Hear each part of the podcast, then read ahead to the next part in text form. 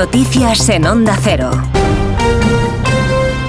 Buenos días. Hoy vence el plazo de 24 horas que el Partido Socialista le ha dado a José Luis Ábalos para que deje su escaño por el caso Coldo, la supuesta trama de comisiones ilegales en la adjudicación de contratos de mascarillas en la pandemia.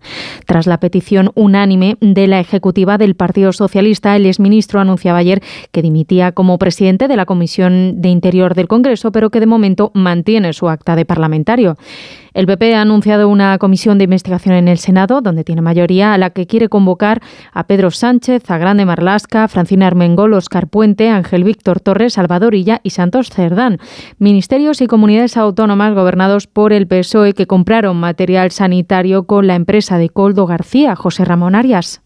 Desde que comenzó este caso, el Partido Popular tiene ganas de hacer muchas preguntas. Se las hará mañana miércoles en la sesión de control del Congreso al presidente y a varios ministros y se las quiere volver a hacer, en este caso con mayor profundidad en la comisión de investigación que han registrado en el Senado, porque para los populares nada termina en Ábalos, sino que todo comienza en él. Yo sí quiero aprovechar aquí para pedirle al señor Ábalos que tire de la manta y pedirle al señor Ábalos que cuente todo, porque le van a dejar tirado que tire de la manta el señor Ábalos si le vale como recomendación. El portavoz de los populares Borja Semper entiende que el caso afecta a varios ministros y a la actual presidenta del Congreso, Francina Armengol, así como a Pedro Sánchez, porque dicen el corazón de la trama estaba en Ferraz y la cabeza en Moncloa.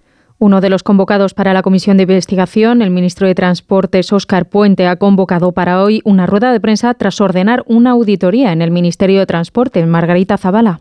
La cita es esta tarde a las 4 en el Ministerio de Transportes. En principio no se explica el motivo, pero la convocatoria se produce poco después de que se supiera que Óscar Puente había encargado una auditoría en dos empresas públicas que dependen de su cartera, la de Puertos del Estado y la de ADIF, para aclarar qué tienen que ver con la adquisición de mascarillas en el caso Coldo.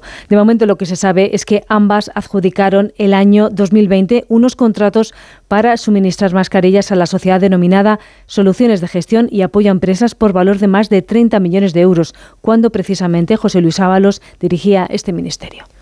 Una veintena de jefes de Estado y de Gobierno han participado este lunes en la cumbre organizada en París por Emmanuel Macron para reafirmar el compromiso de la comunidad internacional con Ucrania cuando se cumplen dos años de guerra. El presidente francés ha de que Occidente no descarta el envío de tropas terrestres a Ucrania. Todo lo hemos abordado esta noche de modo muy libre y directo. Hoy no hay consenso para enviar de manera oficial asumida tropas terrestres, pero nada debe ser excluido. Haremos todo lo que haga falta para que Rusia no pueda ganar esta guerra.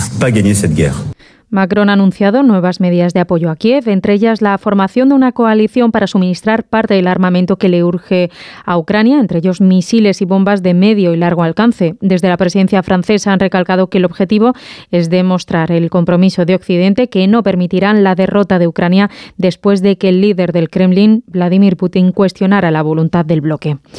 En clave económica, la presidenta del Banco Central Europeo, Christine Lagarde, ha declarado que espera que la inflación se mantenga a la baja gracias a las estrictas condiciones financieras y apela a la confianza del Consejo de Gobierno del banco en alcanzar el objetivo de rebaja del 2% de manera sostenible. Corresponsal comunitario Jacobo de Regoyos. Christine Lagarde se muestra confiada en que la inflación va a bajar de forma sostenible hasta llegar de nuevo al 2% si se sigue aplicando desde el Banco Central Europeo que dirige el mismo enfoque que hasta ahora. De hecho, la inflación ha disminuido disminuido ligeramente hasta el 2,8% en enero, dice, y la subyacente, la que excluye los precios de la energía y los alimentos, a la que tanta importancia dan en Frankfurt, también ha descendido hasta el 3,3%, lo que permite pensar que no se van a mover mucho los tipos de interés próximamente.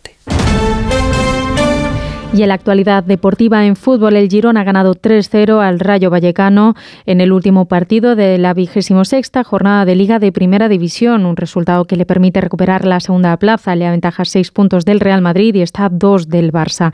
Hoy conoceremos al primer finalista de la Copa del Rey a las nueve y media, partido de vuelta de la semifinal entre la Real Sociedad y el Mallorca. En la ida empataron a cero, así que el resultado de hoy será decisivo para el pase.